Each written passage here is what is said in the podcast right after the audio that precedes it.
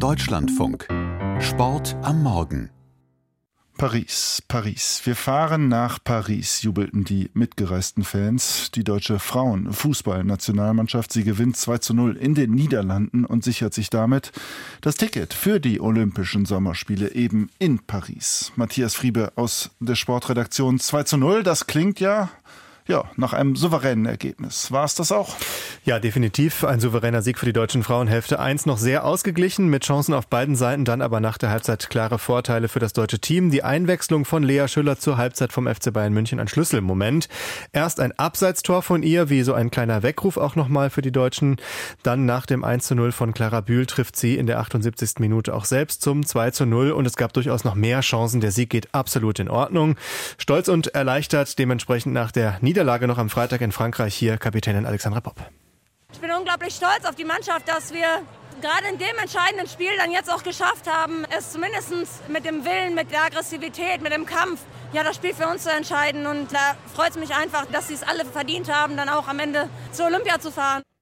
Weil Frankreich ja als Gastgeber der Olympischen Spiele eh qualifiziert ist, hatte das DFB-Team zwei Chancen in diesem Nations League-Turnier. Die erste im Halbfinale, wie gehört, nicht genutzt. Gestern dann im Spiel um Platz drei gegen die Niederlande, aber eben doch, was auch Trainer Horst Rubisch sehr zufrieden machte. Wichtig war für mich eigentlich, dass die Mädels sich ihren Traum erfüllen und, und eigentlich muss man ganz einfach sagen, alles dafür getan hat, selbst im ersten Spiel schon. Mich hat eigentlich dieses erste Spiel Frankreich wesentlich mehr geärgert, als wir die Chancen haben so lange liegen lassen.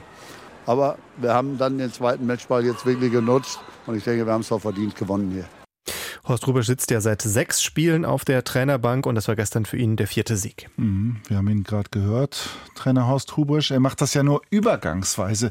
Gibt es schon Hinweise, wie es jetzt weitergeht?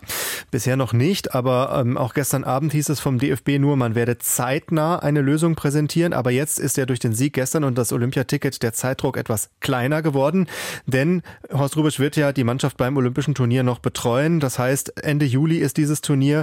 Es braucht dann den oder die neue erst ab August oder September. Rubesch selbst ist im Team hoch angesehen. Das hört man auch, wenn man die Spielerin nach so einem Spiel wie gestern hört. Lea Schüller, die Torschützin, über die wir schon gesprochen haben, sagte beispielsweise über ihn. Horst gibt uns einfach ja, extrem viel Vertrauen, eine extreme Sicherheit und irgendwie auch so eine Einfachheit im Spiel. Also es ist ein einfacher Fußball, den wir spielen sollen und ich glaube, mit dem Vertrauen, was er uns schenkt, können wir das ja eben auch gut umsetzen. Er scheint also sowohl in der Kommunikation und Mannschaftsführung als auch in der Taktik den richtigen Ton zu treffen und entpuppt sich offenbar als genau der richtige Übergangstrainer für das nach der WM und dem frühen Aus doch sehr verunsicherte Team. Fußball kann also einfach sein. Olympische Spiele also noch mit Rubesch. Welche Ziele hat das Team in Paris? Ja, die sind ziemlich eindeutig. Horst Rubesch hat das gestern auch gesagt. Er fährt nicht nach Paris, um mitzuspielen. Das Finale ist das Ziel, also mindestens mal eine Medaille gewinnen. 2016 waren die deutschen Frauen ja Olympiasiegerinnen in Rio geworden. Und das Turnierformat ist ja ein besonderes, anders als eine EM oder WM. Die Qualifikation ist fast schon die höchste Hürde. Aus Europa sind nur Deutschland, Gastgeber Frankreich und die Weltmeisterinnen aus Spanien dabei, die gestern das Finale der Nations League 2 zu 0 gegen Frankreich gewonnen haben.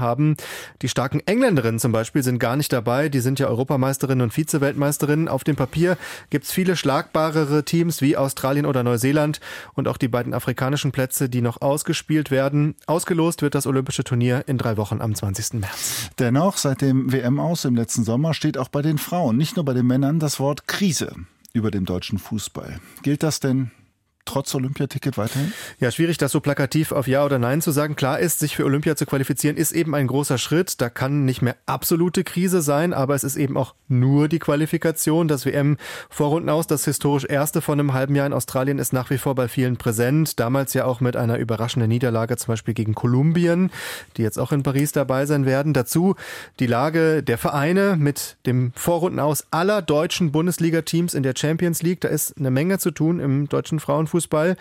Die neue Sportdirektorin beim DFB, Nia Künzer, die wollte gestern Abend aber erstmal, gehört natürlich auch zu ihrem Job, das Positive benennen. Wichtig für das Selbstvertrauen, aber auch äh, vielleicht ein Zeichen, dass wir es nicht so ganz schwarz sehen müssen, wie es zuletzt äh, schwarz gesehen wurde. Also es war auf jeden Fall ein Schritt nach vorne. Eine Medaille dann in Paris, die könnte das dann sichtbar unterstreichen.